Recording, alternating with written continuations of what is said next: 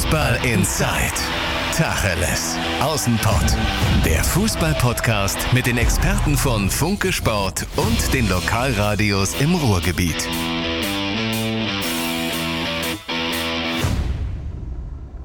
Fußball Insight, das ist der gemeinsame Podcast der Lokalradios aus dem Ruhrgebiet und den Experten von Funke Sport. Hi Martin Herms. Hallo zusammen. Hi Thomas Tatemann. Hallo. So, wir haben natürlich auch äh, immer im Petto nicht nur die Profis, nicht nur ähm, erste Liga, zweite Liga, dritte Liga, sondern auch unsere Revierclubs in den unteren Ligen. Regionalliga abwärts, Oberliga. Martin, da bist du äh, für den Reviersport natürlich auch, äh, ja, sorry Tate, echt so der, der Fachmann, der Absolut. Experte mit äh, im Boot. Rot-Weiß Essen ist da natürlich auch dein Steckenpferd. Und da gibt mal eben Jörn Nowak, wir haben den in der vergangenen Woche schon angesprochen, der von Rot-Weiß Oberhausen gekommen ist, der sportliche Leiter, der gibt Vollgas. Ja, das war auch zu erwarten. Ich meine, der wurde ja auch in der letzten Woche erst äh, vorgestellt. Da ging es ja auch nicht anders. Ja, er war ja noch bei RWO, eine ganz sensible Geschichte. War Mhm. noch mitten im Aufstiegskampf und dann zu Essen rüber gewechselt. Dann äh, konnte er natürlich jetzt schlechter Neuzugänge für RWE bekannt geben. Ähm, es war schon zu erwarten, dass jetzt Schlag auf Schlag geht. Ja, das ist jetzt auch so der Fall. Fünf Neuzugänge hat man präsentiert. Durchaus Namen, die ähm, Hoffnung machen an der Hafenstraße. Felix Herzenbruch ne, ist mit Paderborn aufgestiegen, gehörte zwar nicht mehr zu den Stammspielern da in der zweiten Liga, aber immerhin jemand, der in der dritten Liga Stammspieler war, den man hier aus Oberhausen kennt. Dennis Grote, Tate wird ihn auch noch kennen, ein richtig guter Mann, Kapitän aus Chemnitz, ähm, Führungsspieler. Äh, Marco Kehl Gomez aus Saarbrücken, Alexander Hahn, einen neuen Abwehrchef, der hat mal eben zwölf Buden gemacht als Innenverteidiger in der letzten Stark. Saison. Ja, für den hat man sich auch bereit erklärt, eine Ablösesumme zu bezahlen. Also das war wirklich ein Wunschspieler von RWE, den hat man auch bekommen. Jan Lukas Dorov noch ein, vom Vomatia Worms, äh, ein Spielmacher noch dazu gewonnen. Also das sind äh, wirklich Namen, ja, da muss man mit den Ohren schon schlackern. Das war schon, schon ordentlich für Regionalliga-Verhältnnisse. Ähm, das ist ein guter Start, keine Frage. Bei Dennis Grote hast du auch mit den Ohren geschlackert, Tate, ne? Absolut. Den äh, kenne ich ja noch aus Duisburg. Guter Junge, hat äh, beim MSV sehr, sehr viele Vorlagen gegeben, ist mit denen aufgestiegen. War zuletzt in Chemnitz, äh, hat da eine schwere Zeit erlebt mit drohender Insolvenz, mit Abstieg, ist trotzdem da geblieben und hat jetzt sich verabschiedet mit dem Aufstieg. In Chemnitz hat er auch wieder viele Tore vorbereitet, sieben, acht Stück selber gemacht. Und ich glaube, dass Rot-Weiß da einen richtig guten Spieler kriegt und das ist für mich auch einer der Anwärter auf, auf das Kapitänsamt. Weil da gibt es jetzt ein Vakuum, weil sie Benjamin Bayert, dem bisherigen Kapitän Martin, gesagt haben, tschüss. Völlig richtig. Ähm, allerdings ein Jahr zu spät. Ja? Das Problem ist ja, dass man äh, im letzten Jahr eben verpasst hat, sich dann wirklich zu trennen. Ja, man hat ihm nochmal einen Zweijahresvertrag gegeben. Ja, musste den Mann jetzt auszahlen. Ne? Und Bayer, der ja schon ein paar Jahre da war, der durchaus Erfahrung hatte, der früher zu den Leistungsträgern gehörte, den hat man jetzt auch nicht zu einem äh, Starttarif bekommen. Ne? Also sprich, was die Vertragsverlängerung anging. Äh, da hat man wirklich Geld bezahlt, der gehörte zu den Topverdienern. Den hat man jetzt ausgezahlt. Ne? Das hätte man sich bekommen? sparen können. Schwer, ungefähr. schwer. Ja, ich denke mal schon, dass er so bei 6.000 bis 8.000 lag im Monat. Ja, das ist schon ordentliches Geld für Regionalliga-Verhältnisse. Kann man machen, ja. Ne? Würde ich wohl auch nehmen.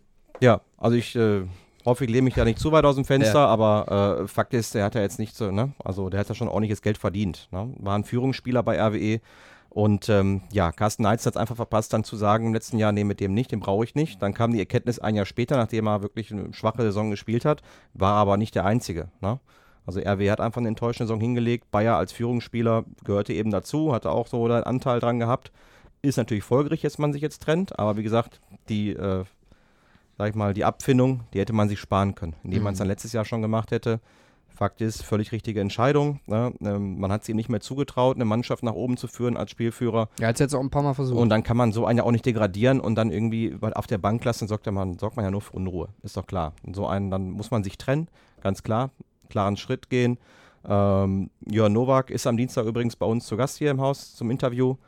Da werden wir ihm auch die Fragen stellen, was ihn dazu bewogen hat und äh, wie es weitergehen wird. Sind wir auch ganz gespannt drauf. Und ähm, ja, der wird seine Gründe gehabt haben, der Trainer genauso. Und Vielleicht kriegen wir ihn ja auch dazu, dass er nochmal ein, zwei Sätze ins Mikro spricht für, einen- für einen Podcast. Können wir ja auch mal fragen, können wir mal ob er drüber Bock sprechen. drauf hat. können wir Der, mal drüber der sprechen. Jörn Nowak. Der muss auch die neuen Medien mal kennenlernen. Macht er bestimmt. Macht er, bestimmt. macht er 100 Prozent. Ja, aber Rot-Weiß Essen, äh, also für dich äh, auch dann in der schwierigen Regionalliga. Äh, Viktoria Köln ist zwar jetzt raus, aber es kommen ja noch Cottbus zum Beispiel äh, rein. Einer der- Cottbus nicht in, in, in Weststaffel. Äh, ja, klar, Aber aber. Fortuna Köln und Fortuna Lotte Köln, so. äh, steigen ab. Das ist natürlich ein Brett. Ja, sind zwei, zwei Drittliga-Absteiger, die auch durchaus Ambitionen haben werden, dann wieder oben mitzumischen. Was ich nur sagen wollte, ist äh, einer der Aufstiegskandidaten. Muss auch. Muss. Ein anderes Ziel kann es nicht geben, sonst kann man da wirklich langsam alles dicht machen. Weil äh, wenn man jetzt im nächsten Jahr nicht schafft, zumindest mal oben mitzuspielen, ja, das kann man den Fans einfach nicht mehr verkaufen. Seit sieben, acht Jahren äh, spielt man, guckt man irgendwo im Mittelfeld rum. Und ähm, wenn man dann solche Leute holt, ist es auch ein Zeichen. Ein anderes Ziel gibt es nicht, ein anderes Ziel kann es nicht geben, das erwarten die Zuschauer. Und ähm, ob es dann am Ende reicht, ist eine andere Geschichte. Aber es wird ja erstmal zumindest mal reichen, dass man mal wieder oben mitspielt. Ja, dass die Saison nicht wieder im September, Oktober vorbei ist. Ja, dass es nicht wieder um die goldene Ananas geht. Und äh, Fakt ist, mit so einem Kader, den man bisher so jetzt sieht, ja, die fünf Namen, die versprechen wirklich einiges. Und da werden mit Sicherheit auch noch einige kommen. Mhm. Da bin ich mir ganz sicher. Was wir in der letzten Woche schon besprochen haben, die Frage, ob es der richtige Trainer ist. Ähm, Carsten Neitzel hat bisher keine gute Arbeit geleistet, zumindest was die Resultate angeht. Ja, da, das, äh, da wird seinen Ansprüchen nicht gerecht, auch denen des Vereins nicht. Ähm, wird natürlich am Anfang, wenn es nicht laufen sollte, massiv unter Druck stehen. Das ist klar. Na, er muss liefern. Er bekommt jetzt seine Wunschspieler. Da muss was bei Da rumkommen. muss was bei rumkommen, sonst wird es ungemütlich an der Hafenstraße, in jeder Hinsicht. Problemtate ist ja bei sowas auch immer fünf neue, paar weg, vielleicht kommen noch ein paar. Das muss ich ja dann auch erstmal finden. Das heißt, es könnte am Anfang so ein, der Motor könnte stottern. Ja, könnte sein. Das, das ist immer so diese Kunst, dass man es relativ schnell auf die Schiene bekommt, dann mit, mit vielen neuen Spielern. Aber ich denke mal, dass das bei Rot-Weiß in der Regionalliga, dass es doch ein bisschen einfacher wird, weil du halt eine gewisse Wucht da auch zu Hause entwickeln kannst. Das kann auch motivieren. Es muss ja nicht immer nur hemmen, sondern wenn du da vor 6.000, 7.000 spielst, die dich dann auf einmal tragen, die dann merken, da ist wieder was, da entsteht was, das kann auch beflügeln, dass es halt schneller geht. Es muss nicht immer nur negativ sein, dass man sagt, boah, bis Oktober funktioniert da erstmal nichts. Das kann bei Rot-Weiß, wenn, der- wenn der Start gut ist, auch so einen Aha-Effekt auslösen, den brauchen die auch einfach mal. Hatten wir aber auch letztes Jahr gehabt, ne? Dann sind sie gut gestartet, sechs Spiele, 16 Punkte, da haben wirklich alle gedacht, boah, jetzt geht's hier richtig, ne? Steil nach oben. Ja, und dann ist irgendwas Ja, schiefgelaufen. fünfstellige Zuschauerzahlen, da hat man ein paar Verletzte gehabt und ähm, ja, aber das kann ja nicht der Grund sein. Na, jetzt wird man sich entsprechend äh, breiter aufstellen, auch aus den Fehlern gelernt haben. Und ähm, da muss es, wie gesagt, das primäre Ziel muss es sein, einfach oben mitzuspielen, ja, bis zuletzt. Ob es am Ende reicht, ein Aufsteiger, dann noch in die Relegation, ist natürlich ein Brett. Aber ähm, nochmal Platz 6 bis 8 kann man den Fans nicht mehr verkaufen. Das äh, könnte ein anderer Westclub, äh, glaube ich, seinen Fans sehr gut verkaufen. Das ist die SG Wattenscheid 09. Also wenn die sagen würden 6 bis 8, ich glaube, das würden die erstmal mit Kusshand nehmen. Sie haben ihren äh, Trainer Toku aber behalten können, Martin. Der hat verlängert. Für dich äh, eine gute Nachricht, eine überraschende Nachricht. Wie würdest du das Für, bewerten? für Wattenscheid ist es definitiv eine super Nachricht, weil ähm, Farad Toku ist einfach ähm, ein herausragender Trainer, äh, der Wattenscheid, dem Wattenscheid sehr, sehr viel zu verdanken hat. Ähm, hat hervorragende Arbeit geleistet mit wirklich geringen Mitteln, hat es immer wieder geschafft, Wattenscheid ja, konkurrenzfähig aufzustellen. Was wiederum ein bisschen schade ist für ihn. Ne? Ich hätte ihm gewünscht, einfach mal gegönnt, äh, mal einen Verein zu wechseln, mal eine bessere Aufgabe vermeintliche zu übernehmen. Ähm, stand ja auch bei Schalke 2 irgendwie ne, in Gesprächen. Ähm, Fortuna Köln war an ihm dran, aber irgendwie hat es dann doch nicht geklappt. Man hätte sich irgendwie gewünscht, dass er vielleicht nochmal den nächsten Schritt macht, ja, zu einem ambitionierteren Verein wechselt. Jetzt bleibt er in Wattenscheid, ist gut für Wattenscheid. Für Farad Toku selbst hätte es mich gefreut, dass er vielleicht mal irgendwie eine Chance bei einem ambitionierteren Club bekommen hätte. Tate, wie konkret war das damals bei Schalke U23? Ja, sie haben zumindest mit ihm gesprochen, also es war schon sehr konkret. Das war also nicht über Mittelsleute, sondern im direkten Kontakt.